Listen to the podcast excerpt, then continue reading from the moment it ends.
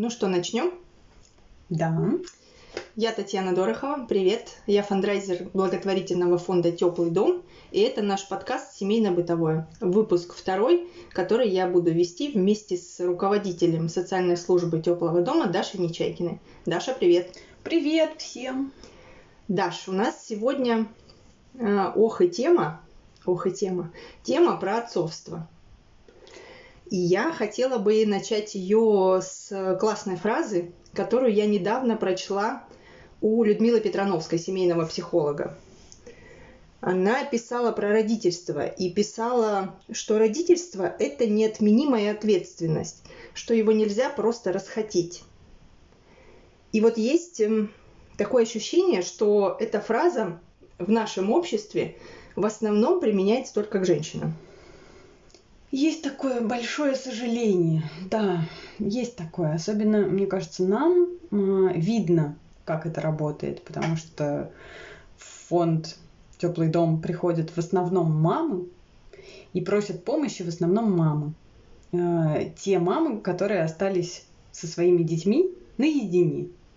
И, в общем, да, куда-то куда ответственность отцов рассосалась каким-то невер... ну, каким невероятным образом. И скрепы рассосались. Ох, да. Ну, смотри, давай немножко тогда статистики. Uh, у нас есть статистика фонда. У и, нас есть статистика и, фонда. Да, если я uh, правильно помню, у нас сейчас из uh, всех клиентов есть только одна семья, где отец воспитывает ребенка. Один, Один да. да. И подавляющее большинство наших семей клиентов это неполные семьи, где мама воспитывает ребенка или детей. Да, так и есть. А если мы э, возьмем статистику общероссийскую, то она еще более ужасающая. У нас примерно 17 миллионов э, семей э, в стране, из них 5 миллионов матери-одиночки. При этом э, э отцов-одиночек около 600 тысяч. Это mm-hmm. статистика на 2017 год, и я думаю, что она не сильно изменилась. Ну, это интересно, на самом деле. 600 тысяч такая даже, ну, вот по моей, по моим личным, по моему личному ощущению, потому как мы сталкиваемся, с какими ситуациями мы сталкиваемся обычно, за 12 лет у нас было три обращения отца-одиночки. Три. А, при этом через ну, обращений матерей-одиночек было около тысячи. Я думаю, что даже больше, если считать там разовые обращения. Тебя удивляет, что их все-таки так много? Ну, меня удивляет, что их есть. Да, я почему-то думала, что их практически вообще нет. Есть около 600 тысяч героических отцов-одиночек. Да. А, еще один интересный момент, который я нашла, когда читала про статистику. Э, то, что за последние 30 лет, начиная там с 1989 года, с развала Союза, э, это количество, количество матерей-одиночек увеличилось почти втрое. Угу. То есть э, я могу понять, почему был рост в 90-е, могу понять, почему эта тенденция продолжалась в 2000-е. Но наше время жить стали лучше, жить стали веселее, в чем дело? Что происходит? Куда бегут отцы? Ой, это такой большой вопрос. На самом деле, на него, видишь, на него нет однозначного ответа. Непонятно, что происходит. Мне тоже непонятно, что происходит. Ну, то есть вот, когда мы смотрим, а, действительно непонятно, почему а, отцам так трудно нести ответственность. Что у нас вообще с мужчинами? Ну, видишь, мне кажется, что если брать Советский Союз, то, в общем, отцы оставались в семье, но они часто были очень дистанцированными. Ну, то есть семья не называлась семь... семьей матери-одиночки, например, с детьми, да, но при этом отец, он ну, был очень номинально ведь такое очень часто встречалось, когда там он приходил, спал, с утра он там Нич- ничего особенного, он никаких там, никаких усилий он не, не предпринимал по поводу там детей, он просто уходил на работу, ну да, он приносил какие-то деньги. Это да. Но видишь, не знаю. Слушай, ну а а сейчас что, нет таких семей? И сейчас И есть. То сейчас есть мы есть к этим такие семьи, и сейчас есть такие да, семьи. прибавляем еще и тех, э, кто формально полная Да. семья, но при этом папские обязанности, в общем-то, не слишком Да, и обременительны. у нас очень много таких тоже среди наших семей, даже вроде, ну, вот они по бумажкам они полные семьи, но при этом при всем там, ну вот он принес 3000 рублей в месяц, вот я ему благодарна, что вот он все-таки там что-то сделал. И он там может принести, может не принести, может прийти домой, может не прийти домой, и таких много. Слушай, ну меня, знаешь, больше всего в этой истории. Я понимаю, что это очень сложные, сложные вопросы, в- поскольку они не столько даже про отцовство, сколько они в первую очередь всегда про взаимоотношения супругов. По- про взаимоотношения там, между мужчиной и женщиной, и это очень сильно влияет на на то, как складывается вообще э, история семьи, если э, люди расстаются, как складываются отношения с детьми потом. И много всяких историй есть. И когда, наоборот, мужчина очень хотел бы принимать участие Есть. в воспитании детей, но, но ему препятствует. Безусловно, но тем не менее цифры э, слишком уж разные для того, чтобы говорить, что это какая-то повальная история. Да? Скорее, если даже пройтись по, каким, по какому-то своему ближнему кругу, я могу сказать, что довольно много людей, мужчин, с... Ну, смотри, э, давай так, не с этого начнем. Если женщина вдруг перехотела быть мамой, а, вот самое, наверное, мягкое, что она услышит в свой адрес, это кукушка, мразь, закидать ее камнями.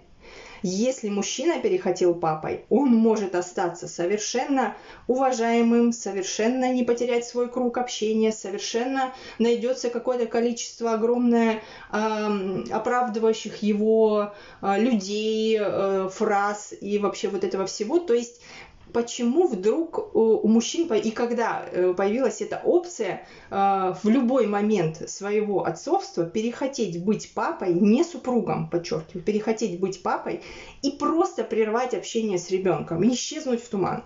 Да. Вот что, Ты знаешь, где сбой? Мне кажется, что эм, испокон веков, скорее тут, видишь, скорее я бы говорила о том, что сейчас немножко меняется взгляд все-таки в сторону того, что родительство, да, это общее дело. Я бы, наверное, говорила вот так, потому что, ну, если мы возьмем историю, ну, испокон веков было такое, что, ну, ну, подумаешь, ну, очень многие там эти эм, как они, не, незаконно рожденные дети не получали вообще никогда ничего, никакого внимания ни от каких своих отцов, ну, просто в силу того, что они не от той там женщины родились.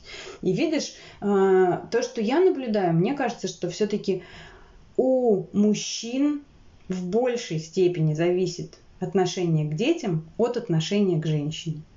То есть, если женщина все-таки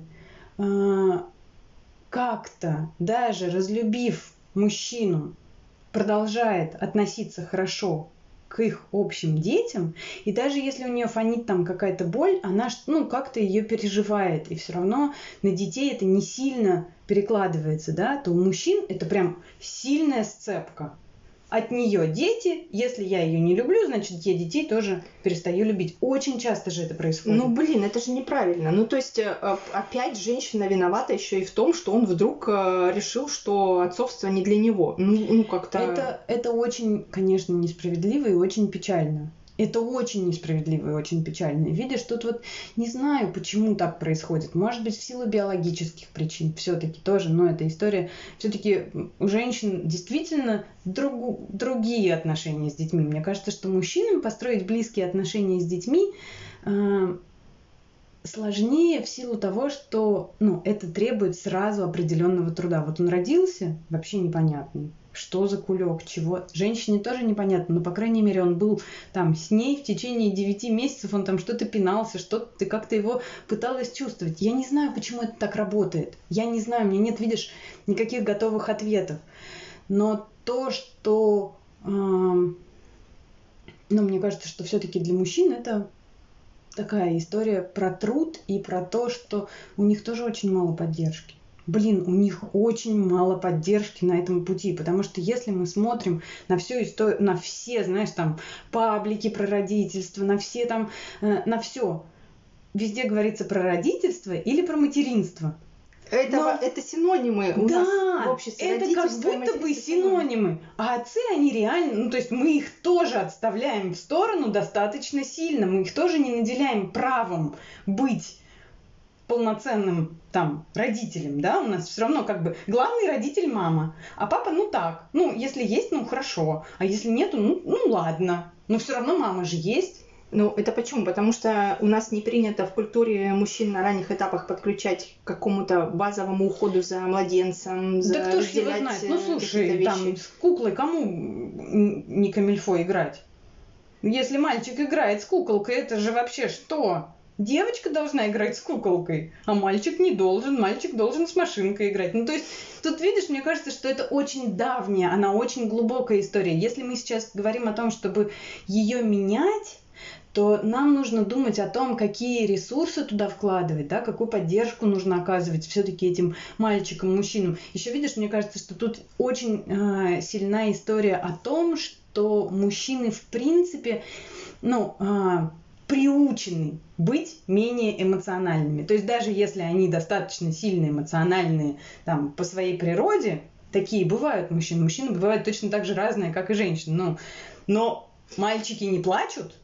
Окей, не эмоциональны, но при этом, если мы возьмем те же самые установки, а, должны быть гиперответственны. Семья это все. Где ответственность тогда в этом в этой ситуации? Вот, знаешь, ни эмоций, думаю, что... ни ответственности. Я очень думаю, важно. что это очень связано. Мне кажется, что это очень связано, потому что если у тебя нет возможности проявлять эмоции, если ты, у тебя нет возможности, ну, в какой-то момент блокируются их ощущения. Если ты их не проявляешь, если ты их не, не даешь им выход, ты перестаешь в какой-то момент их ощущать. Причем всю палитру. Если мы блокируем у себя плохие эмоции, психика устроена так, что она блокирует и хорошие. Мы перестаем чувствовать там радость, любовь, нежность, все на свете.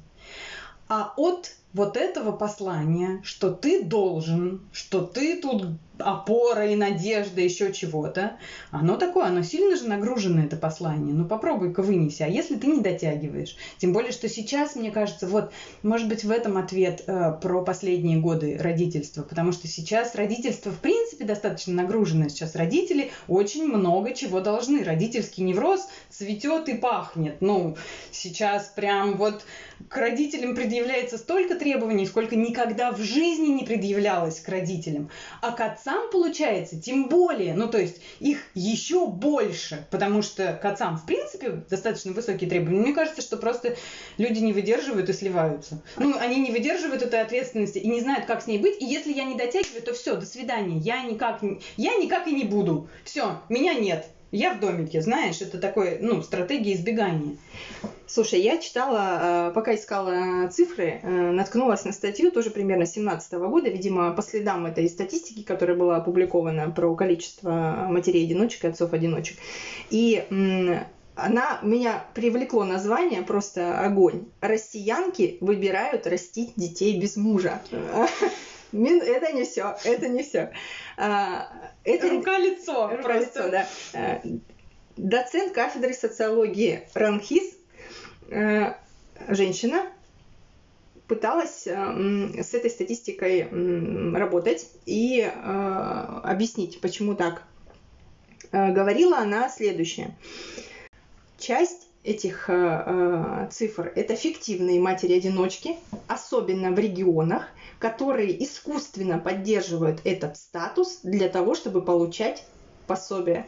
И тут надо демонически всхохотнуть нам с тобой, потому что на пособие э, от нашего государства, конечно, можно жить припеваючи. Это же, это же просто мана небесная, и ради этого надо идти на всяческие ухищрения. Дальше. А, вот, кстати, она... Ну, слушай, если быть справедливыми, все-таки, ладно, окей, а, какой-то процент таких фиктивных матерей-одиночек есть. Он нам тоже встречался в нашей практике, но это очень маленький процент. И ну, он действительно, они действительно э, фиктивно становятся матерями-одиночками просто потому, что иначе не выжить. Просто потому, что ей не получить вообще ничего, если она там э, не была официально трудоустроена, если э, мужу не доказать доход, если он работает на какой-то черный, ну, с, с какой-то черной зарплатой, если официально не доказать доход, то они не будут получать вообще ничего. И если она становится в таком случае матерью-одиночкой, она может доказать, что она, э, она может доказать свои доходы, ну и все-таки получить какие-то пособия. Ну, там, в, в частности, в Санкт-Петербурге можно получить в таком случае ГСП, а, которое вот э, этот, пособие до прожиточного минимума на каждого члена семьи. Ну, видишь, тут речь про регионы была. И... Но про регионы это вообще удивительная история, да. потому что в регионах пособие в регионах просто, ну... Нет слов. Нет слов, да.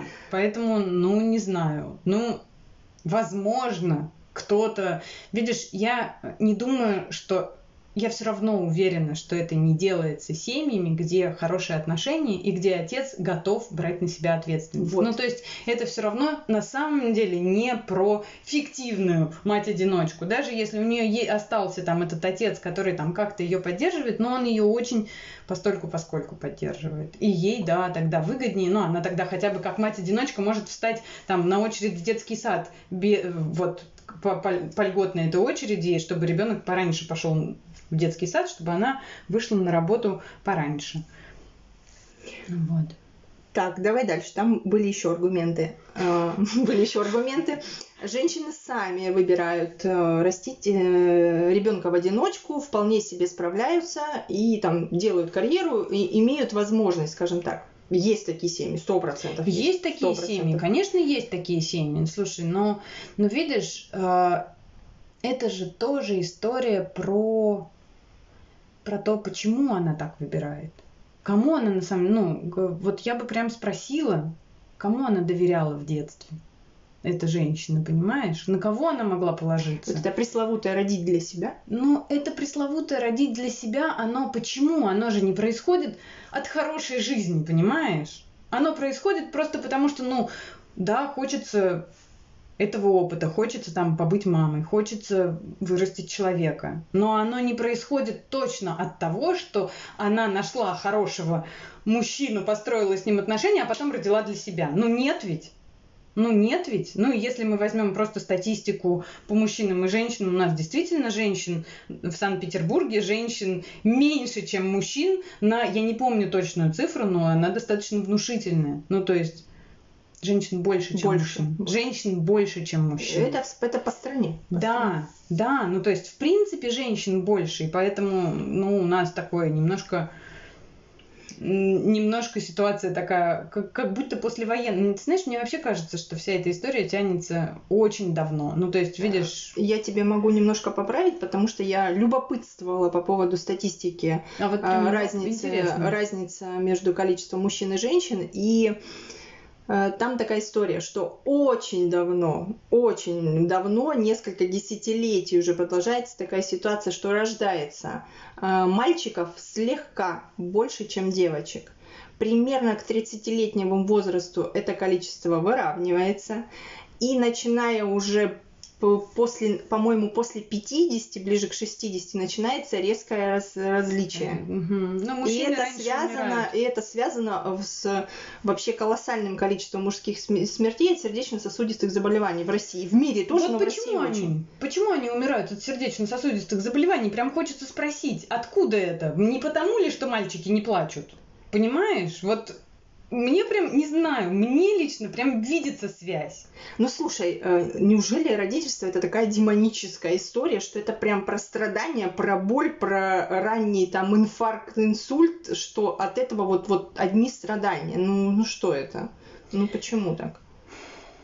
Ну видишь, мне кажется, что тут э, по-разному, по-разному. Я не знаю, какой был опыт у них как, как чего, как, какой был у них опыт, будучи там сыновьями, что им там, я не знаю. С другой стороны, ты знаешь, э, ну, у меня есть тоже в ближнем круге какие-то дикие истории, когда вроде был, был отец.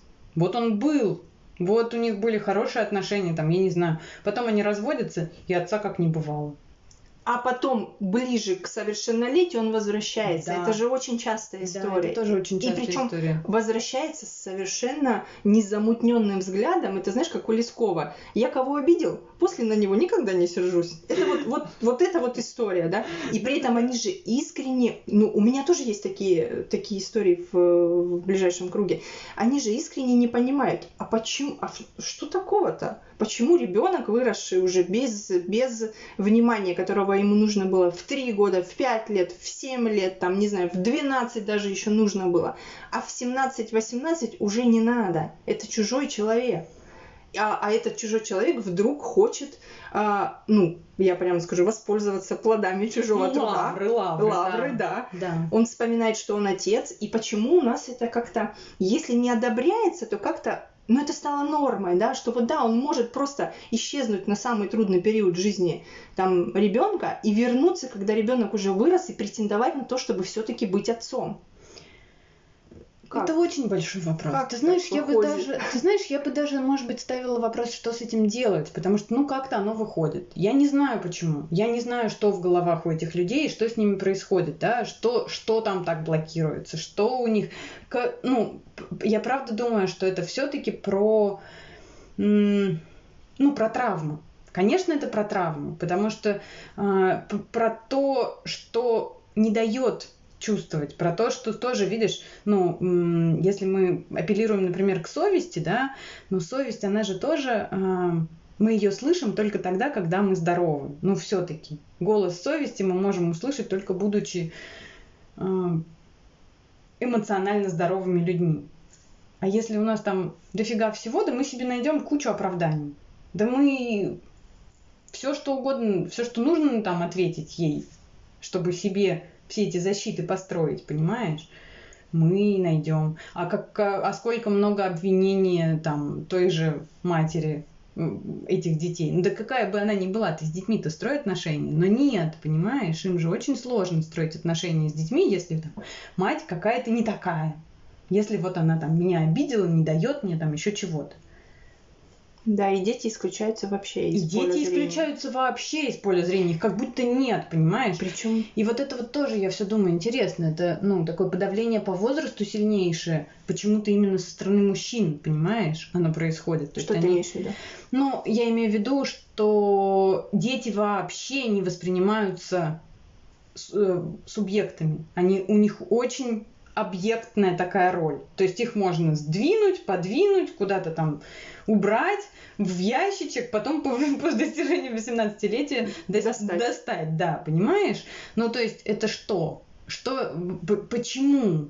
И, и прям хочется тоже у этого мужчины спросить, какая у него-то была роль в детстве? Ему-то его, его вообще наделяли ролью? Но это такой. же замкнутый круг. Он, может быть, вырос без отца. Он продуцирует эти отношения, когда, Да. когда вырастает сам. И как остановить-то это все? При этом, смотри, у нас есть э, триггерный такой очень бесячий нас всех и наших клиентов, и нас вопрос, зачем рожала?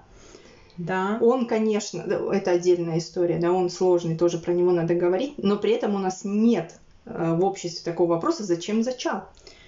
Да. Зачем? Если ты, например, да, как Да, но и больше Ну. того, у нас э, вообще нет истории про ответственность вот эту. Ну, то есть, если ты э, не думаешь делать детей, ну, не делай. не делай, ну так-то, да? делай. Ну, собственно говоря, если ты считаешь, что это, что ты к этому не Хороший готов. лозунг. Перестаньте делать детей. Да, ну, ну, казалось бы, ребят, но это видишь, но это тоже про ответственность. Это тоже про ответственность. Мы все время возвращаемся все равно к ответственному взрослому поведению. А его вот там нет взрослого. Вот такое ощущение, что они не вырастают, что они не понимают, что такое ответственность, и не понимают, что такое права, понимаешь? Ну вот какая-то, где-то они как будто застревают на уровне, там, я не знаю, 12 лет, а то и раньше. Инфантилизм. Да, да. Ну, слушай, удобная, удобная позиция. Очень удобно. Ну- Зачем из нее выходить? Она, она выгодна со всех сторон. в ней много выгод. В ней много выгод, это правда. В ней вторичных выгод выше крыши. Она очень такая привлекательная. Но с другой стороны, а, человек, не выросший, не может познать прелесть свободы, понимаешь? Вот только, только взрослый человек может понимать, вот познавать, да, что там, типа, я что хочу, то и делаю. Ведь это привилегия взрослости. Брать на себя ответственность, да, я, конечно, ответственен за свои решения, но я выбираю. Именно потому, что я взрослый. А пока ты не вырос, у тебя нет возможности вот так свободно распоряжаться этим, потому что над тобой давляет там куча всего. У тебя есть возможность избегать, как это у делает тебя есть возможность 12-летний ребенок. Да, да. Меня нет. Да. Я, я в домике. Все. Да, да. Вот это вот. И это жаль, и это печально. И вот тут, знаешь, ну и, конечно, я бы говорила про систему поддержки. Конечно, я бы говорила про систему поддержки, потому что, видишь, а, все-таки как помогающий фонд, да, а, мы относимся к людям с точки зрения, что они не виноваты в том, что они себя ведут вот так. Это продукт того, что с ними когда-то приключилось. Что приключилось с нашими отцами, непонятно. Но то, что их важно поддерживать и важно помогать им выходить из этих паттернов, да, и строить другие, и строить отношения с детьми, и показывать им, что это как, и, и давать им опыт классного взаимодействия, было бы здорово, было бы чудесно, понимаешь? И я еще думаю про то, что было бы здорово эм, ну, работать с матерями о том, как поддерживать своих партнеров, понимаешь? Ну, вот все-таки думать э, о построении такой очень э, семьи, как поддержки друг друга, понимаешь? Не... Сейчас женщины вздрогнули еще, Блин, еще, я понимаю, еще его, его поддерживать, конечно. Но видишь, тут цель. Какая у нас цель? Есть ли у вас цель э, все-таки построить семью здоровую. Понятно, что, блин, да, еще и его поддерживать, и что, а кто меня поддержит? Но если мы подходим не с вот эта позиция, это позиция жертвы, да, ну а если мы все-таки с точки зрения взрослого человека, хорошо, я хочу взрослую семью, я хочу классную там семью для меня, для моих детей, для там для моего мужа, что мы можем с этим делать? Давайте думать, что мы можем с этим делать, кому что нужно. Давайте думать о, э, о потребностях каждого члена семьи. Ведь ты понимаешь, тут тоже еще такая штука, что действительно у отцов никто не спрашивает, чего они-то хотят. Ну, тут есть такой момент, понимаешь? И когда рождается ребенок, есть очень сложный момент, когда мама с этим малышом 24 часа в сутки, и она ему нужна физически и постоянно, и есть даже такой, знаешь, а, термин психологического развода, когда этот вот отец, который вроде вот там женился на женщине, которую он выбрал, с которой у них даже, может быть, построились какие-то классные отношения, которая много ему уделяла внимания. И вдруг ее нет. Она вся вот в этом малыше, понимаешь? Все ее, ну, и это можно понять головой. Но на уровне чувств многие ощущают себя брошенными. Просто потому что, ну, она и ей все время только нужна поддержка, потому что она действительно очень сейчас в сложном положении, ей ни, ни, ни до чего, особенно если это первый ребенок, особенно если там, не дай бог, какие-то сложности были в родах или там с малышом, ну то есть тут много всего. И видишь, э, и очень многие отцы уходят от э, детей с особыми потребностями. Практически, не практически я бы сказала, что там маленький процент тех, кто остается в семье. И видишь, и вот, вот это тот момент, который бы, по идее, в который бы семью поддержать. И матери дать поддержку, и отцу дать поддержку. Ну вот по-хорошему, да? Вот так вот. Если бы все было устроено идеальным образом, то вот в этот момент поддержать вот эту систему. Матери дать отдых, а, освободить ее немножко, дать ей выдохнуть, дать ей информацию про то, что она там не понимает, как-то там ее поддержать там с грудным вскармливанием или не с грудным вскармливанием, или с э, искусственным вскармливанием, как-то понять, что там нужно, да, ну то есть тут же так много всего, что непонятно где и что, и получается, что а, если бы ресурсов было больше, если бы их понаполнить, то, может быть, бы они и справились в этот момент. А так он нет, так он себя чувствует брошенным, думает, а, ну и ладно, ну все, я тут вообще не нужен, до свидания. И он ведь реально, еще мне кажется, что тут такая штука, что у, у очень многих мужчин нет понимания э, нужности как э, просто поддержки бытия. Ну, то есть, вот они, они не понимают, что они могут просто своим присутствием помогать. Нет, нужно же что-то делать. А что делать? А что я тут могу сделать? А я же ничего не могу. А что я с этим... Он кричит, а я ничего не могу. Я же не могу его тут накормить. Или там да. как-то... Грудь дать не да, могу. грудь не дать не могу.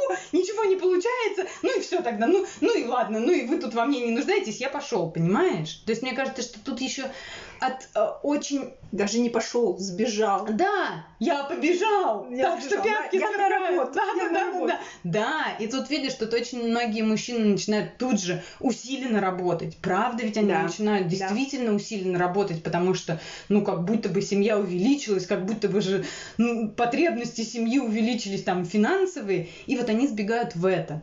И они тогда чувствуют свою нужность. Они ведь по-настоящему ну, думают, что ну вот, ладно. Ну вот я хоть как-то. Вот я вот это вот зато хорошо делаю, зато я зарабатываю, я молодец. Тем более у нас это э, одобряется такое четкое Да. разделение, да, мужчина Да. зарабатывает, женщина по хозяйству, хотя э, вот этот объем работы, который приходится маме делать, и то маленькое количество ресурсов, которые у нее в этот момент как раз имеется, оно не для одного человека никак. Да. Это несравнимо ни с какой нагрузкой на, на, в профессиональном поприще. Да. И прям тут вот знаешь. Ты знаешь, я что подумала еще, когда ты говорила, что в чем еще может быть э, такой нюанс э, важной поддержки? Какая-то медиация, какой-то переводчик, какой-то человек, который проговорит то, что, наверное, может быть, мама из-за измотанности психологических нагрузок не может просто вербализировать, Да. и то, что мужчина из-за отсутствия опыта не может представить себе. Да, и на самом деле, ну вот э, есть же прекрасные инструменты, там, типа, знаешь, ведение дневника благодарности, которые просто переключают э, фокус внимания с того, что ты все время видишь, что он не доделывает, и для него тоже это такая же история. Ну, там, если вот в семейной терапии это одно из первых, одна из первых вещей, которую просят делать пару. Замечать, что он делает классно. Да. Что она делает классно. И в идеале, конечно, бы говорить, но видишь, ресурсов очень часто мало, потому что вот здесь все кипит, все выше крыши, вот оно, я не Какая могу. к черту да, какая к черту благодарность, он вот то и вот то и вот то не доделал. Но если выдохнуть и посмотреть, ну все-таки очень часто мы не даем обратной связи про те моменты, когда мы получили то, что нам было нужно. Ну вот да, он там искупал, покачал, там, я не знаю, мне спинку погладил, ну спасибо, дорогой. Ну мне вот, вот я сейчас чувствую, что да, что ты рядом со мной. Ну, то есть, если ты не понимаешь, что попросить, можно хотя бы сконцентрироваться на том, чтобы поблагодарить за то, что ты чувствуешь, это прям помогло, да? Это Ну и видишь, такая штука, конечно, сложно просить. Конечно, сложно просить. Тут еще такая, такая история, что у нас у всех стоит такой сильный блок, мы говорили об этом в первом э, выпуске подкаста, что стоит сильный блок на просьбу о помощи, особенно когда мало ресурсов.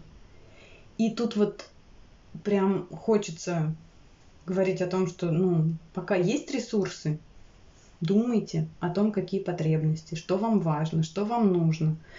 Все-таки построение отношений это большая работа со всех сторон. И если мы видишь, тут еще закон системы такой, что если ее начинает один человек, то система в эту работу включается. И в этом смысле, ну, почему я, да, почему я опять все должна? Но если я хочу, то система может вырасти, то система может подстроиться. Если нет, тут тоже надо смотреть всегда. Может быть, это вообще не тот человек, который, с которым надо строить отношения. Всегда важно, конечно, оценивать. Но если все-таки это тот человек, с которым вы хотите строить семью, с которым там, которого я выбираю, ну да, ну тогда придется вкладываться. То есть э, тоже мне кажется, что тут у нас есть какие-то тоже, опять же, множество посланий и стереотипов о том, что оно должно как-то как само сложиться. Угу. Ну, как бы. Все, я вышла же замуж. Мы же друг другу пообещали. Природа свое сделает. Да, природа свое сделает. Он же моя половина. И вот это вот все, знаешь. А нет, это постоянный, ежедневный труд по осознанию себя, своих потребностей, по, по донесению этих своих потребностей другому человеку, по, потому чтобы показать ему, что мне нужно вот это на самом деле, по, потому чтобы подумать, ага, у меня потребности вот такие, как я могу их себе удовлетворить, понимаешь? Тут ведь тоже, ну, когда у нас замороженные какие-то потребности, которые, ну, собственно говоря, как бы он там не пытался, мне все равно всегда будет все не так. Тут тоже Слушай, это какая-то такая гигантская работа, Она которую, гигантская. мне кажется, точно нужно начинать до рождения ребенка. В идеале, да. В идеале, конечно, да. Понимаешь, в идеале вообще я думаю про то, что, ну, со школьниками бы делать такую работу. Почему у нас в школах нет этой истории про, про то, чтобы понимать, что мои потребности, что мои мечты, что мои желания, где я вообще? Понимаешь, по, по, по тому, как учить детей эмоциональному интеллекту. Это то, что мы делаем вот у нас на занятиях с нашими подростками. Потому что это то, что дает большой ресурс и большую силу. Почему мы это делаем на занятиях? Потому что мы знаем, что это то, что, на что они смогут потом опереться что не даст им уйти в зависимости, что не даст им бросить своих детей. Потому что если это есть, то это большая опора. Я понимаю себя, я понимаю другого человека, я понимаю, где мы находимся. У меня есть ощущение ценности мира, у меня есть понимание своих ценностей, своих классных качеств. Я себя знаю. Вот.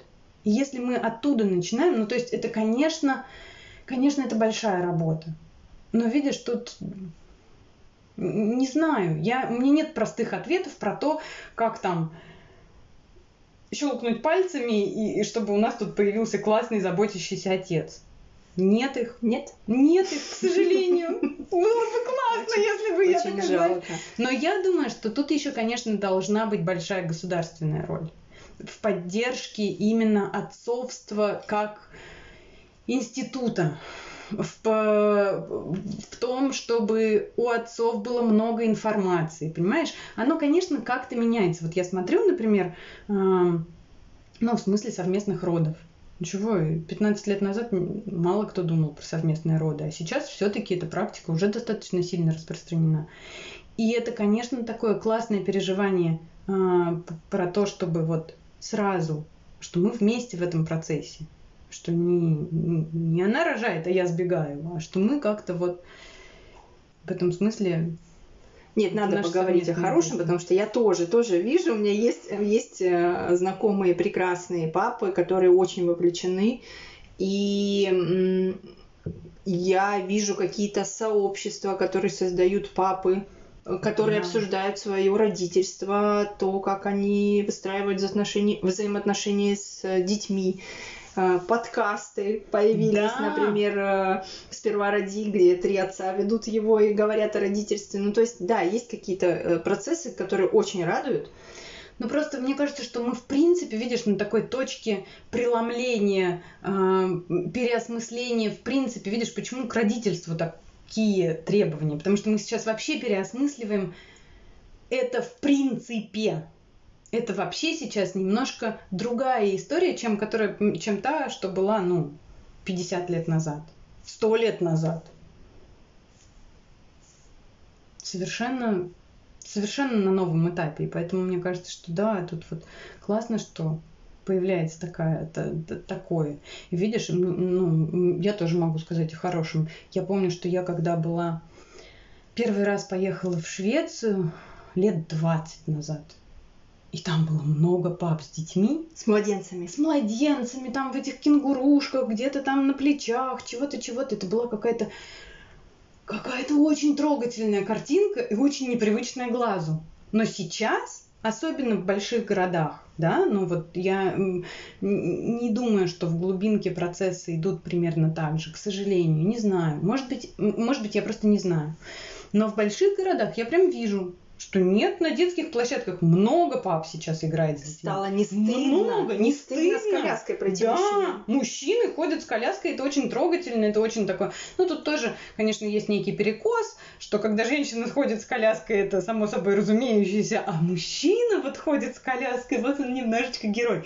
Но я думаю, что мы все равно идем по пути принятия этой новой нормы, что да, ну, А я, я зна- надеюсь, по крайней мере, не знаю. Ты знаешь, насчет вот э, преувеличенного восхищения мужчиной с младенцем, да, что женщина, естественно, не вызывает таких чувств, потому что это ка- кажется нормой, я бы здесь все-таки, при том, что мне, конечно, обидно за женщин, но я бы все-таки повосхищалась и, и вот как бы Да. немножко подпитала этот Да. процесс восхищением, что, блин, Да. правда, это классно, это Да, классно, и это пускай правда. они получат свое заслуженное восхищение. Да. Их немного таких Их мужчин немного, до сих пор. да, до сих пор. И, и я считаю, что это то, что может сдвинуть с мертвой точки. Ну, то есть, если мы будем так к этому относиться и, и, и с такой благодарностью, и с таким восхищением, и с такой радостью это принимать, то я думаю, что ну, этот процесс может двигаться. Все-таки мне кажется, что изменения они не происходят из боли, они происходят из радости и, и из таких вот, из хороших очень чувств. Это Вот будет когда- наша маленькая хитрость. Ну, и причем я даже не думаю, что это должна быть манипуляция. Ну, то есть не нужно притягивать за уши как какой-то. Она, естественно, возникает. Да, Ну, но когда оно манипуляции. естественно возникает, ну почему нет? Почему мы должны прятать и скрывать и не говорить? Вот, вот мне кажется, как раз будет немножко так искусственно а, говорить, что нечем тут восхищаться, ничего тут такого нет, и женщины это делают каждый день. Да, ну да, но, но правда, это, это, это классно, и, и мне кажется, сюда эмоции добавить не помешает. Да, Хороших да, эмоций. где женщины действительно... Тут видишь, тут еще что? Классно было бы добавить восхищение в сторону женщин тоже. Да. Да, благодарности, признание этого труда. Да, было бы классно, потому что тогда не было бы не обидно, что типа, ой, ну ты мной, ты не, конечно, никто меня не ценит, мной ты никто не восхищается. Нет, то тебя тоже ценим, тобой тоже восхищаемся. Ты крутую, крутую, крутую работу делаешь ежедневно, 24 на 7. Ты молодец, все классно. И если вот это наполнить, то тогда, ну, как бы легко и, и другими восхищаться. И тогда нет этой обиды, что, ой, меня-то никто не заметил. Вот.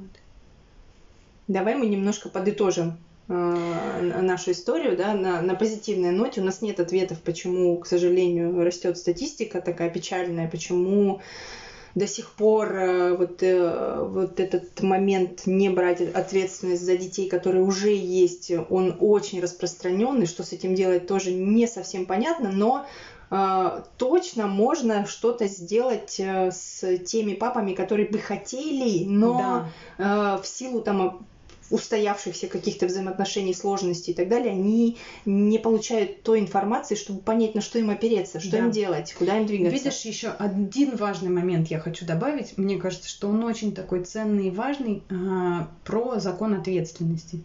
Ответственность приходит тогда, когда ей наделяют. Так, и она приходит вслед за правами. То есть сначала мы даем права, а потом появляется ответственность. Так же, как с воспитанием детей. Сначала мы ему даем право там самому э, копаться, я не знаю, в, в тарелке и самому возиться и есть, а потом у него появляется ответственность самому держать ложку и кормить себя. Она идет вслед за правом. И в этом смысле, мне кажется, что очень важно молодым мамам давать папам права. Это очень сложно. Я вот на своем опыте знаю, что особенно с первым ребенком, да я никому его не отдам. Не надо, ты все делаешь не так. Нет, не, не надо, он плачет у тебя, там еще чего-то. Невозможно его Руки, отдать. крюки. Да, и вообще все не так. Да-да-да. Но если немножечко выдохнуть, успокоиться, понять, что это отец, он справится, он справится. То есть у нас должно быть в голове, что он справится, он классный, у него получится. И тогда есть шанс, что он возьмет ответственность. То есть мы переходим от, состо- от со- состояния делегируем только то, что не жалко выбросить, к состоянию лучше Да. день потерять, потом за пять минут Да, долететь. да, да. Так же, как и с детьми. Так же, как и с детьми. Это все равно ну, такая, такой постоянный процесс да, выращивания. Ну, в общем, поддержку всем. Поддержку, поддержку всем. всем. Поддержку всем много, с удовольствием. Видишь, тут вот прям хочется. Мы постарались, конечно, найти какое-то зерно, зерно э, рациональное, позитивное и такое какой-то э, позыв к действию э, в нашем выпуске. Надеюсь, это получилось. Пишите нам, слушайте наш подкаст, пишите комментарии. Мы читаем каждый комментарий с удовольствием и очень хотим обсудить и послушать, что вы думаете на эту тему. Да, и... давайте обсуждать. Да. Интересно, потому что ответов нет. Есть только вопросы и какое-то видение, но оно да. очень может быть тоже ограниченным. Поэтому давайте и, обсуждать. И есть куча каких-то личных историй, которые, естественно, эмоционально перекрывают какие-то общие тенденции. И про них тоже важно говорить. Так что мы будем очень рады. Да. Ну что, пока. Пока.